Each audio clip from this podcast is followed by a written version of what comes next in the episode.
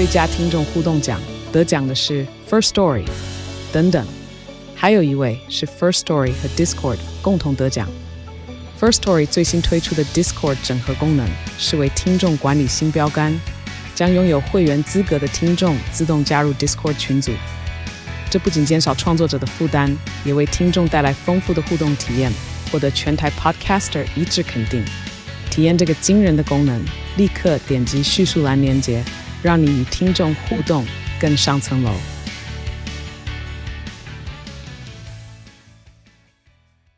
好，欢迎收听、收看今天的蓝轩时间啊，又到了礼拜三，我们的谈健康、谈医疗的单元。那今天的话呢，话题是非常非常的这个贴近大家的日常生活，那就是呢，呃，一般人真的是很容易，不管什么原因啦啊，我们待会就会聊到各式各样的原因啊。不过现代人当然最主要的话，可能是滑手机啦、看电脑啦等等等啊，所以你会觉得肩颈酸痛，然后你容易落枕。然后的话呢，我的气质现在正在扭他的脖子，就每个人呢，就是总是哪里觉得啊，什么五十肩啦，什么晚睡到关节炎啦，什么呃这个呃呃什么。嗯，高尔夫球肘啊，然后什么妈妈手啊，什么扳机指啊，所以总而言之啊，各式各样的呢，呃，在关节啊这个当中啊，或者说一些跟颈椎有关的部分啊，事实上是不是哦、一种颈椎病呢？啊，所以我们今天呢特别要聊的话题就是呃颈椎全书啊，所以我们在手上拿的这本书啊，这个是由林颂凯医师啊他所写的。那林颂凯医师的话呢，他是呃兼具有啊这个运动医学还有呢。复健啊，这两个的专科医师，但我刚刚看了他的经历啊，这最耀眼的啊，呃，其实是其实是奥运国家队的队医，但是我发现还有另外一个最近很夯，讲到这个的话呢，一定很多人都哇瞪大眼睛，超级羡慕他的，他是呢乐天桃园职棒 职棒队的啊这个队医的总召集人，所以，嗯，哎，我们应该先介绍林医师啊，林医师跟大家打个招呼，哎，大家好。蓝轩好，大家好。真的哎、欸，那所以啦啦队也属于你的队医的范围吗？嗯、呃，照理说不是，但是他们总会扭到脚啊，拉到伤到腰啊，啊，所以呢，他们偶尔呢也会到我们这里来。啊，真的吗？哦，所以，所以这是小小的一点福利，favor 是不是？真的，所以你见过林相吗？李多慧还没，还没，还没被我学弟抢走了。哦，所以当总召集人不太好，而且当小小的队医可能比较容易接触到这些，对不对？对对对对对。哦、OK，好，好，所以呢，呃，很很有意思啊。不过这也代表就是说，呃，其实有关于所谓的颈椎病啦，哦，那真的是非常非常的普遍，对不对？呃，不要讲说要运动员才会拉伤，嗯，拉拉队员也会拉伤，那不用讲说我们一一般大众啊，真的呃，动不动呃。这方面真的就是就是有很多这样的一个疾病。我看你这本书一开始就讲到说，呃，每一个人都可能是颈椎病的高危险群。所以我们先讲讲好了，呃，什么是颈椎病？那现在有多严重？好，颈椎病就是泛指跟我们脖子相关、颈椎相关的一些构造上面出的问题。那颈椎上面，我们人有七个颈椎，这颈椎骨头跟骨头中间呢，还有所谓的椎间盘，嗯，然后神经呢就走在这个椎间盘跟骨头的后面，嗯，所以呢，举凡骨头的问题、软骨、椎间盘的问题、神经的问题，这个神经还有脊髓哦，还有周边的神经哦，嗯，好，然后还有外我们外面的这些肌肉啊、筋膜啊、这些韧带，就整圈这样子所照顾到的呢这个。就泛指是我们的颈椎，那颈椎会影响的呢，不只是除了一些神经压迫的问题，甚至一些头痛啊、头晕啊、嗯、胸闷啊、晚上睡不好啊、消化道的问题啊、一些交感神经失调的症状，这些呢都可能跟我们的颈椎有关。对啊，所以讲到底，你会发现说，我们刚才一开始我讲了那么多的一些病症啊，跟这个呃林医师在这个书里面列举到的，我们待会会来聊一些比较常见的啊，这些所谓的颈椎病。但事实上，真正发生在颈椎的，就颈部，你想象这种颈部的，其实很少哎。你说手，对，呃，我什么呃晚睡到关节炎，你就觉得手啊，那可能是因为这边的关系，嗯，哎，你说手肘，哦，那应该是这边的关系，嗯。那怎么会跟颈有关系呢？好，对不对啊？我们就从因果来想好了哈。这些这里的疼痛或者这里的疼痛呢，这是结果。他其实是受害者。那会这里痛，比如说以手腕痛好了，我们常常手腕哦，觉得是是这样，常常工作。妈妈手是炒菜啊，对不对？对对对，扳机指是滑手机啊。好，我们觉得是这样子。嗯，但你看一样是炒菜啊，为什么有些人会，有些人不会呢？如果我炒菜的姿势好，我这如果譬如说我炒菜的时候，身体靠近身体一点，手肘这样子，我这样子炒跟这样子炒是不一样的。哦，你说离离锅子远一点跟近一点，身体对，身体离锅子远一点，我要这样子做。嗯哼，这样子做的时候呢，当然他会这样做，一定是他的习惯。对，但是不正确的姿势。他手比较长，没有开玩笑。或是他的妈妈是这样炒菜，所以他就觉得，他就觉得说，哎，他就是这样子炒才是对的。嗯，但是他的妈妈可能不会有事，但是他因为他的他可能比较矮。或者是他的脖子，那脖子本来就不太好了，所以妈妈是这样炒菜哦，但是他是这样子炒菜，这样的炒菜跟这样炒菜，其实对手跟手腕是有很大的影响的。呃，大家可能没有看到，就是因为林医师他刚刚除了表演距离锅子近、距离锅子远之外，他的下巴跟呃他的颈颈部，对对对对对，这个这是我最常讲我的那个外甥，他他的。因为他们的滑手机的关系，超多的，看那个平板的关系。我说你好像北京猿人哦。他说侧面看整个头部事实上是这样，是跟对对对对对，他跟他的颈部跟他的肩膀不是垂直的，是这样突出的，是突出来的。对啊，这个就很严重哦。这个这个是超级严重，尤其是我们我们的下一代，甚至是下下一代，这个真的是影响超大。我举个一个实际的数字好了，我们一个人呢，我们正常。正常的一个坐姿或者站姿，这个脖子的角度呢，是是，比如说量身高的动作，我们量身高会这样子，对不对？对，会缩下巴，然后抬头挺胸，缩下巴，对，然后再缩个小腹，这样子的时候呢，我们颈椎承受的力量呢，大概是六公斤左右，六公斤，六公斤。但是当我的下，我这样子，好，这样看，大家看得到。对，如果说看视频可以看到林医师在做示范。如果我把脖子呢往前进一寸，嗯哼，一寸哦，一寸而已，单单一寸，二点五公分哦，我的脖子颈椎呢会从六公斤变成九公斤的的的负担，嗯哼。然后如果再往前三寸，三寸不多，三寸是七点五公分哦。所以你要看个书不就是？对啊，我我这样子好，嗯。这样子是正常的。看个手机，对。好，看个手机。当我这样子，下巴不自觉的这样子跑下来，往前，对，七点五公分，三寸，嗯，就变成十九公斤。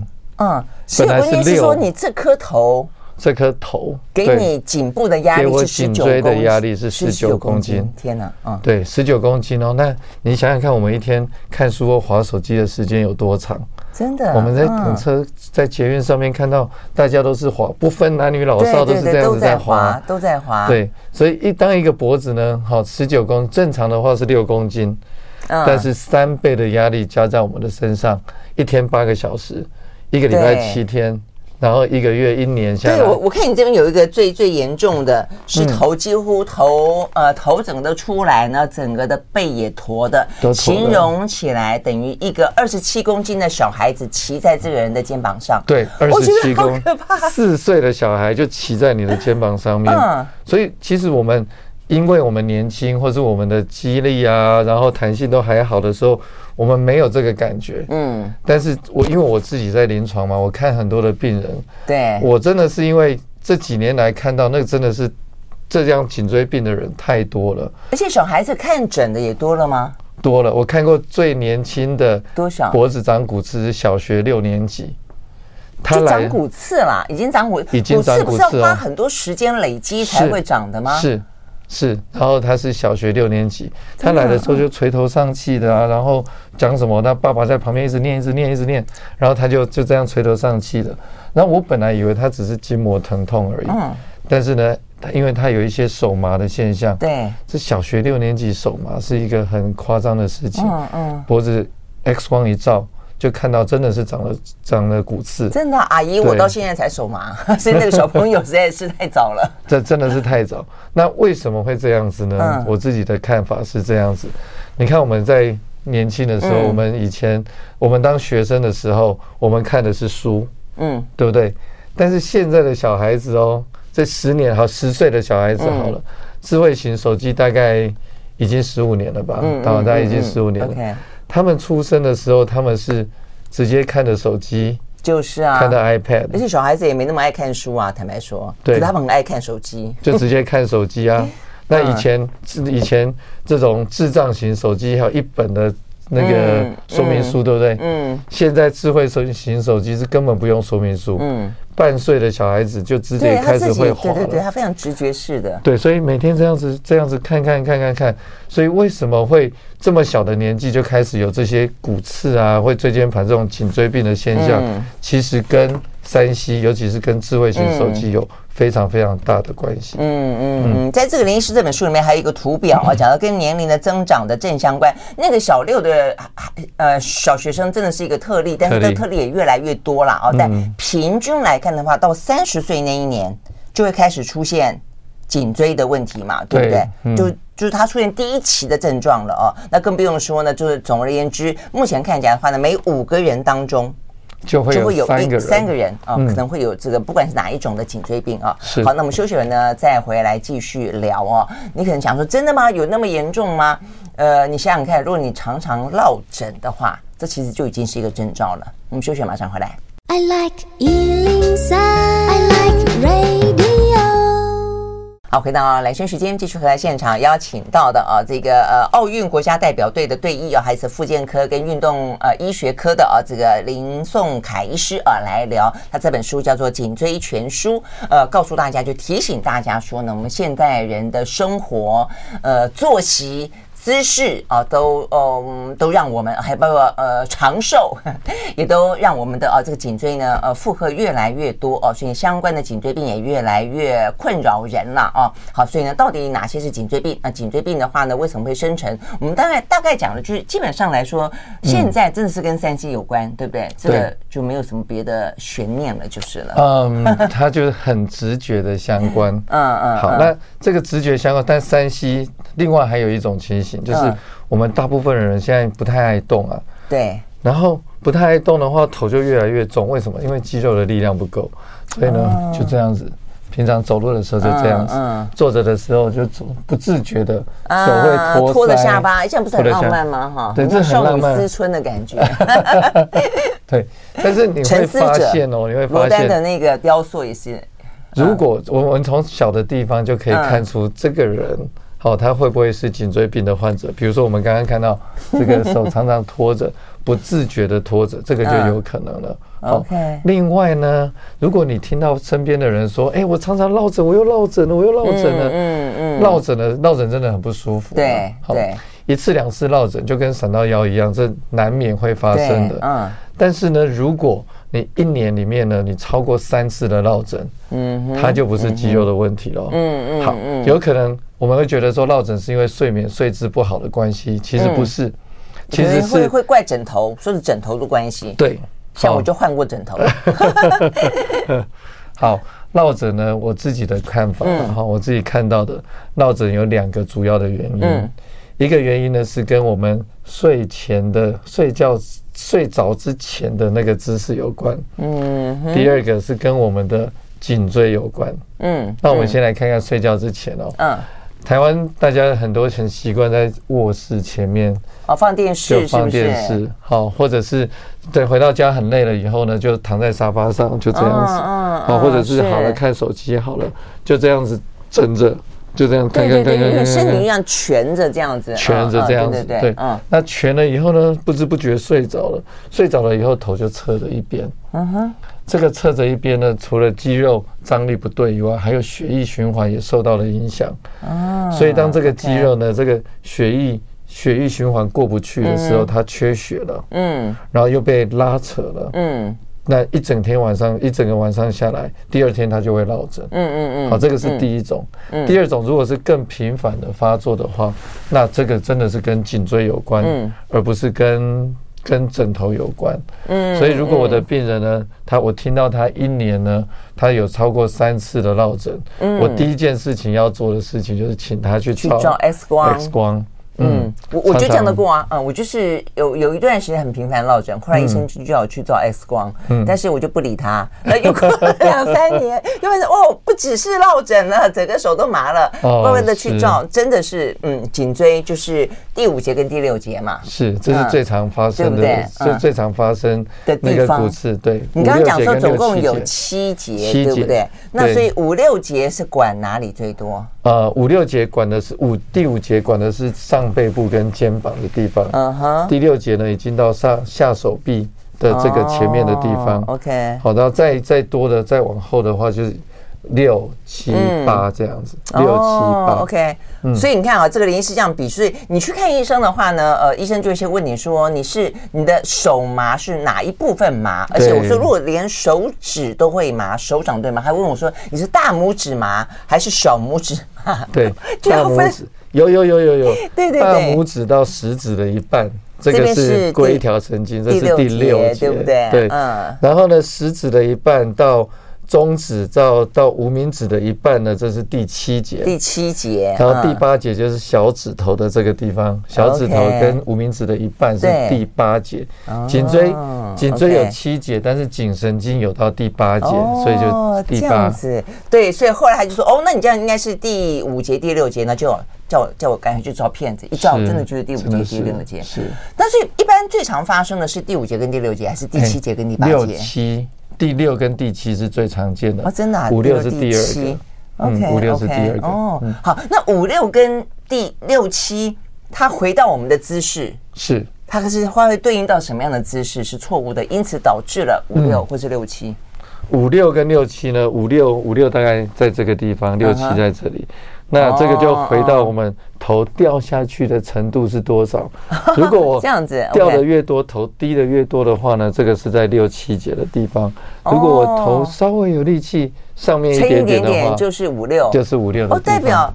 这样的，那你说六七的更多？六七更多，那就一般人头掉的更厉害就是了。头掉更厉害，这个哦，这个我们可以，刚刚我们在闲聊的时候也聊到，一个是一个是落枕嘛，对不对？另外一个是富贵包。富贵包，对。好了，富贵包是什么呢？对，富贵包呢，就是在我们的颈椎第七节一团一团。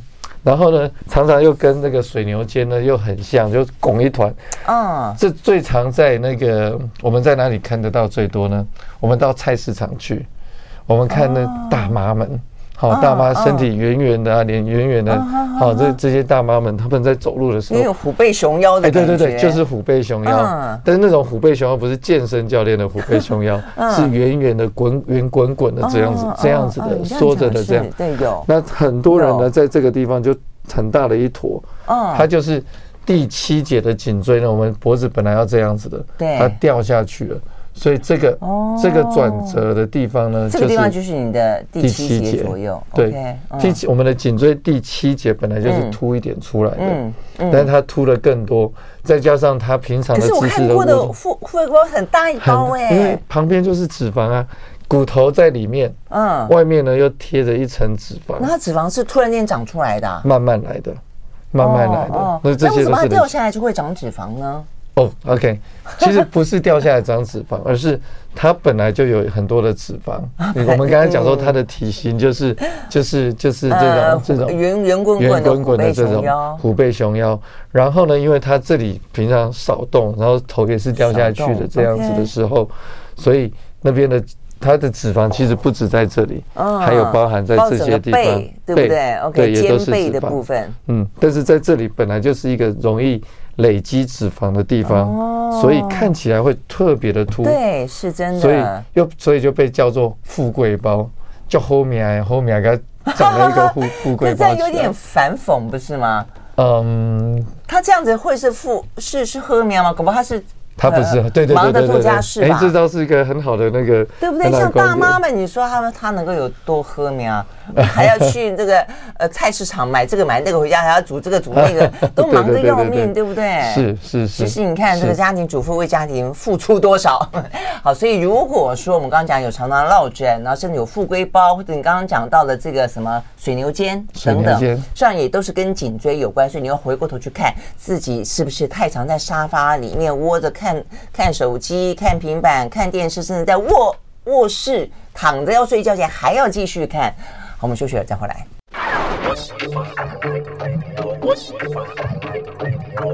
好，回到蓝轩时间，继续和现场邀请到的林颂凯医师啊，他是呢呃奥运的国家代表队的队医啊，我们来聊有关于呢颈椎病啊，所以我们刚刚讲到的呃，这跟落枕啦，跟脖子附近的什么富贵包啦、水牛肩，都还算是比较靠近颈部，所以你比较可能容易去联想到说啊，我可能是颈部出了问题啊，或者是肩颈肩颈嘛啊，但再下去的话，呃的问题可能真的有时候就不见得会这样联想到了，但是为什么啊？所以几个比较。常见的还包括了哪些？好，我们再往下走好了。嗯、我们来讲五十间。嗯，五十间的发有五十间的人，我现在发现很多是六七十间呢。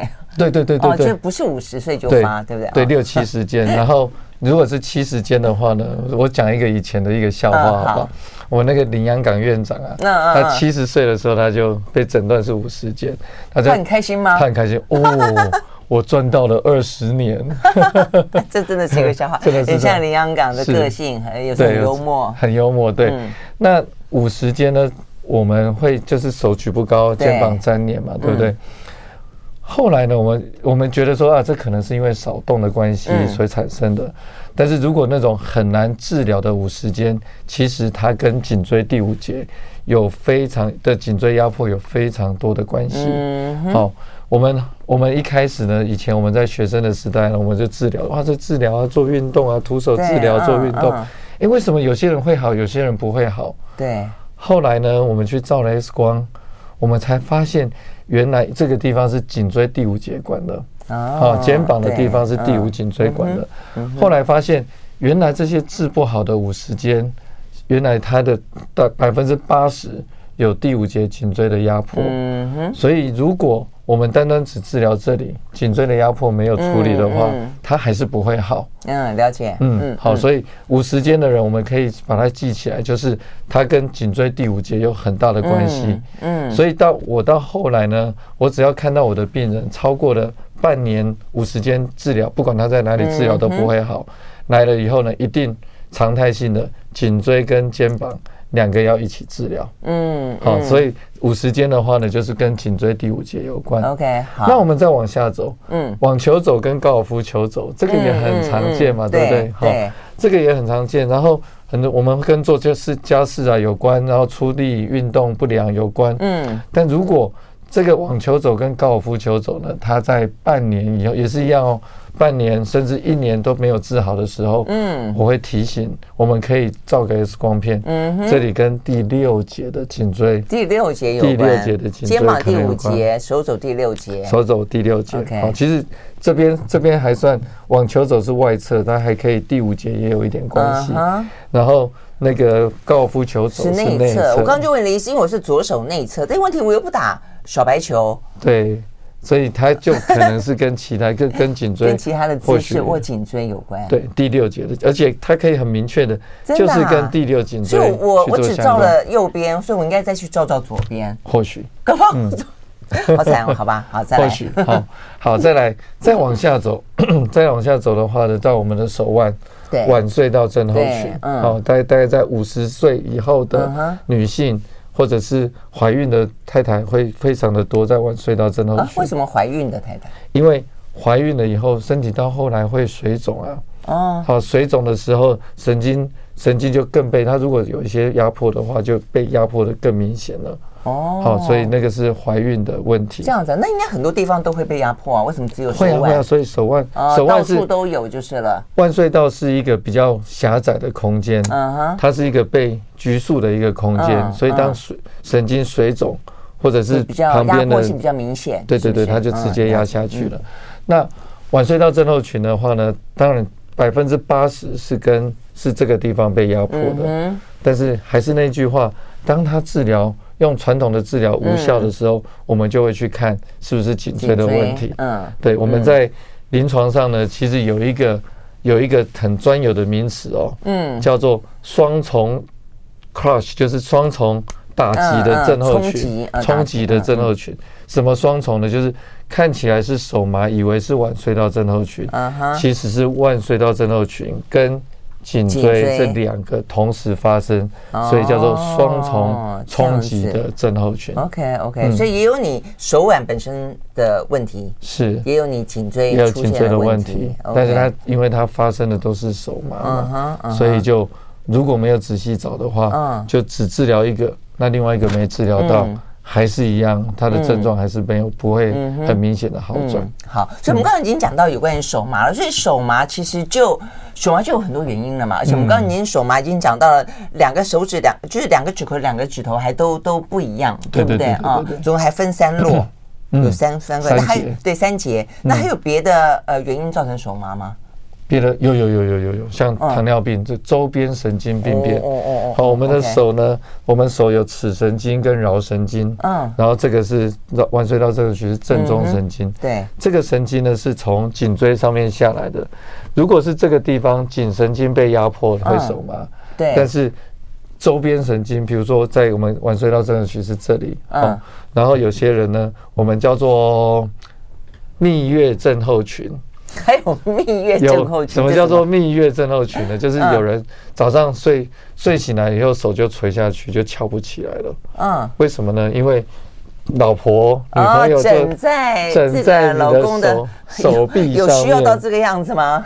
有有有有年轻人，所以叫蜜月症候群嘛。OK，就枕在这个地方。嗯嗯，那这个地方他头压在这里，就压在这个神经上面，压久了，压久了，然后缺血。神经过不去，然后手上起来手就麻掉，就翘不起来了。嗯嗯嗯，所以这些叫做周边神经，周边神经的压迫也可能会造成手麻。OK，好，所以这个听起来像是姿势性的。对，OK，那有些可逆，有些不可逆。糖尿病，还有糖尿病，对，再有颈椎的问题，颈椎的问题，重金属，重金属的中毒也会让一些周边神经。的麻痹会变得很明显哦，嗯，那个就更更麻烦了。对，那就更麻烦了。嗯、OK OK，好，好，所以我们这样子听起来，大部分的一些可能跟颈椎有关的病，我们就都都有特别提到了吗？嗯，这个还是谈到神经哦。嗯，另外一边，另外一边还没有被好好谈到的，就是筋膜的疼痛。筋膜，筋膜疼痛。好，举例哦。男生跟女生不太一样，嗯、在这里就开始有分男女，男生跟女生了。这样子，嗯嗯嗯。男生的颈椎病呢，大部分呢是筋膜的疼痛，它疼痛的位置呢就在我们的脖子的后面到这里，嗯，到这里，所以他们他们会男生呢主要就是脖子很紧啊，很僵硬啊，对，哦，这个是颈椎，颈椎男生是这样子的，哦，筋膜型的疼痛。嗯女生的话呢，女生的筋膜炎呢，呃，不，女生的话比较常出现是交感神经型的。交感神经型，就我们常听到的交感神经失调。对，那交感神经失调有很多原因。交感神经自律神经嘛？对对，就是自律神经失调。那自律神经，我们觉得啊，自律神经失调就是因为呼吸不顺啊，然后身体身体的压力啊，这些都对。但是有一个特别要跟大家说明的是。因为我们的交感神经或自律神经呢，是走在我们的颈椎上面的，哦，它会从我们的头下来，从颈椎到胸椎，一直到尾椎，交感神经链是一整条的，嗯哼，所以当我们的颈椎的排列不对的时候，那么敏感的自律神经或交感神经，它连在上面，它其实会错乱的。哦，但是颈椎是因，交感神经是果，可以这么说。OK 啊，我以为是交感神经，因为交感神经现代人交感神经出问题的，或者说有点混乱，好像更多。超。所以如果它反过来会影响到颈椎，那就那就是不是就更严重？嗯，它不会影响到颈椎。对，但颈椎会颈椎有问题的话呢，它会影响到交感神经。嗯哼。然后我们在在你如果说去看神经内科啊，或者是看精神科，可能就会吃很多。安定交感神经的的药物，嗯，好，就是让副交感起来，嗯，所以我可以安定下来。哎，但是为什么发现吃药吃药效果不好？嗯，有很多，如果那种治疗效果不好的，可能就是因为你的脊椎在结构上面，它其实也有问题，嗯，所以并不是只是压力来的哦，嗯，结构本身如果没有被调整好，那交感神经的问题还是很难被处理。我举例来说，就。很多人喉咙会卡卡的，嗯，女生，嗯，尤其是女生，然后走，就是这样子，就好像有个异物感，那你去看耳鼻喉科，怎么看都没有问题，原来是交感神经失调的关系，嗯哼，头晕，嗯，好，恶心，然后心悸，嗯，好，头晕的话是在颈椎的地方，颈椎第第二、第三节的地方。如果是胸椎的排列不好的话，在胸椎的地方，那会影响的是心脏，所以心悸，好，就是那种呃心律不整的这些这些症状，或者是胸胸椎那个胸闷的感觉，会影响呼吸，嗯，好，这些都可能跟我们的脊椎，尤其是颈椎有很大的关系。哇，我们的脊椎真的是影响太多了，而且我这坦白讲也也有道理，因为它从从上贯穿到至少你基本上上上肢，嗯，整个躯干都是会会跟着这个颈椎有点相关嘛，啊，所以呢，原来男女还有别。我跟我们休息了再回来继续聊。I like 103, I like radio 回到蓝轩时间，继续和现场邀请到的运动医学还有复健科的医师啊，这个林颂凯医师来谈我们所谓的颈椎病啊。那这个颈椎病的话，大概大家都应该有些了解了，而且了解的同时才知道说啊，原来那么多的征兆跟那么多的一些我们感受到的不舒服、么松快，事实上呢都跟颈椎有关系啊。但在一开始，你哪里知道啊？嗯，而且我觉得有些还算明显，有些搞不好不明显，所以呢，他就会有一个很很。很很无奈的一个呃流浪史，像我自己就是啊，从手麻开始，然后那个时候也没有那么多的这样子，大家在讨论这些事情，所以就到底怎么看中医啦，看整脊啦，看复健科啦，看骨科啦，看什么运动医学等等等等，还是神经内科哦？有人会说啊，你可能神经病变，然后就去看神经内，所以总之呢，你就要哦，在不同的科别当中流浪来流浪去。搞得真的是非非常的，嗯，我觉得那种感觉是真的很阿杂，很无奈，然后呢，你也很困扰，对对，很对对对，很沮丧，到底怎么回事啊？那幸好就是说也没有到说严重到，哎，有些人是真的严重到，他会影响到他的心情、他的生活、他的工作。很久就是就是已经痛到很不舒服的哦。那我所我所以这部分我觉得就是接下来我们要聊的哦。就我们如果你有任何上面我们刚刚提到的一些症状的话，你到底应该看哪一科哦？然后进行什么样的治疗？嗯，好，这真的是哦。我病人到后面看病，看病如果会好，那也就算了。就是看病不会好，到后面会很沮丧。嗯，而且看谁？对，看谁 多好。那我觉得哈，从我们从我们刚刚谈因果嘛哈，所以手腕痛就看手腕跟相关跟手腕相关的，手肘痛就看手肘相关的，神经手麻就看神经科。我觉得这些都 OK，嗯哼，都 OK，因为百分之八十五以上的的的身体的问题，这样子看是没有问题的，就是说这样治疗都 OK。那我要特别提示说，如果我们在求医。求找寻医师的过程里面，你开始出现这种沮丧的感觉。嗯，那这种沮丧的感觉已经你做了什么？尤其是那种做了很多的检查，嗯，啊，检查是正常，啊，或者是不松快，嗯，对不对？啊，然后检查了呢，我做了检查很正常，医生开给我一堆药，嗯，药我也乖乖吃了，嗯，吃了也没好，嗯，哎，不吃也没有比较不好，嗯，所以就是。有吃药跟没吃药好像没有太多，这这样的人很多。对啊，对啊。那你而且坦白讲，我觉得吃，而且为什么要吃药？如果说是跟颈椎有关，或者跟吃药有办法改善吗？症状治疗，放松，是不是？什么肌肉松弛剂之类的？止痛剂，或者是神经合利他命啊，对不对？B 群啊，这种真的有用吗？嗯。我我其实是一个，我是一个不倡导吃药的。我还没有碰过医生要我吃药的。是啊，真的，所以有有吃药就是了。OK，也有吃药嘛，好，就症状，大部分的药物呢，其实是抑制性的药。嗯嗯。所谓的抑制性，哦，你痛了，我就止痛，就帮你打掉。嗯。你手你发炎了，好，我就抗发炎，就帮你打掉。是。你发炎的很厉害，我就用类固醇把你打打垮。嗯。这种抑制性的药物，这是西方的医疗的一个一个一个一个一个。理论逻辑，它没有错，但是当它发生了，然后你还没有好的时候，代表我们身体它很直觉的哦，我们身体不想要这个东西，嗯哼，那我们就可以回来去看看说有哪些根源在哪里，根源在哪里去看。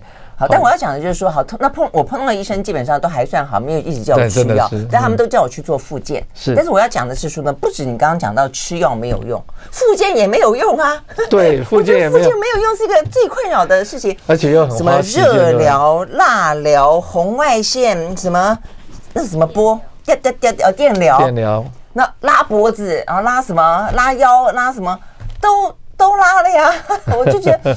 当然了，医生都会说啊，因为你做的不够久，不够多。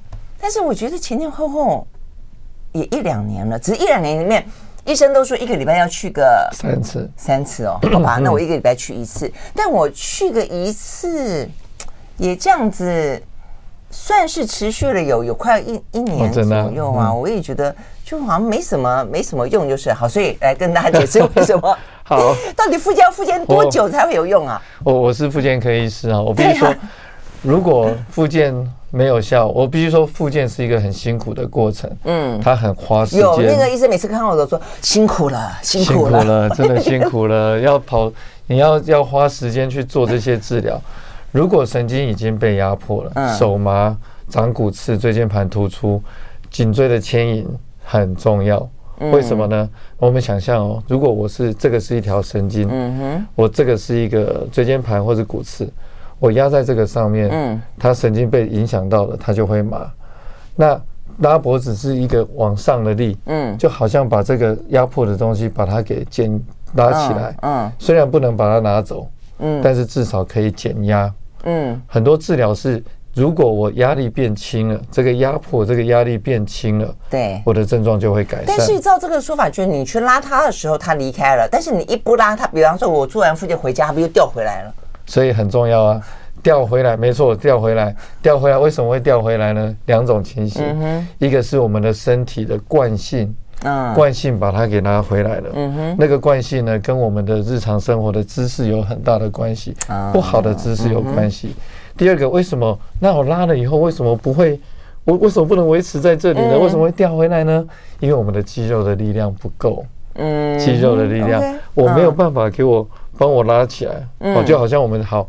不要说说做那做复健好了，我们去做推拿，嗯、我们去做按摩，嗯、躺的时候很舒服，两个小时 非常甚至可以睡着，起来了又舒服了，但可能半个小时以后又痛起来了。嗯，为什么？因为身体的惯性把我们拉回去了。嗯嗯，对，所以这是真的。嗯，所以呢，我自己一个很深的体会就是，别人帮我们帮你做的，他不会留在你的身上。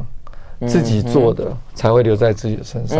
那我们自己做的，如果以颈椎病来讲，两件事情，嗯哼一个就是姿势，姿势，姿势。你的姿势的第一个动作就是把下巴收起来，有这么重要啊？超级重要，就是这样的，就是，嗯，它很重要，但是它其实也很简单。嗯，那我以我以前呢说啊，收下巴，收下巴，大家可能不知道怎么收下巴，或者是收下巴就会低头。那我后来发现呢。其实看宪兵就知道了。对，现在有宪兵吗？有有有有有。现在还有宪兵，就在中正纪念堂。对对对，OK，好。好，那宪兵或许不能看。那我们讲一个，就是我们在量身高。嗯嗯嗯。好，量身高，量身高总可以体会了。量身高，我们在量的时候，站在站在那个身高尺上面，我们都会想要站着。对，要让自己高一点，高一点，高一点，高一点，高一点，就是身体就会有拉长的感觉，对不对？对对对。然后自然的下巴。有时候可能会这样子，下巴稍微收一下，嗯，这个就是一个标准的收下巴的姿势，真的，嗯，OK，真的，所以记得量身高的动作，嗯，量身高就可以让我们的脖子呢，颈椎的这个刚刚讲的不好的姿势，量身高就可以解决这个姿势的问题。这第一个，那你说有两个，第二个。要有力量。有力量。两刚刚讲托腮，就是因为没力嘛，所以就掉下去了嘛。嗯嗯。好，那我要把它有力量，我怎么样有力量呢？这一定要靠运动。别人运动可以练脖子哦。可以，这很简单。那我们把手放在放在我们的后脑勺。嗯。好，来，来南轩来，我们这样子后脑勺。好。然后呢，我把它放在后脑勺，又头往后顶。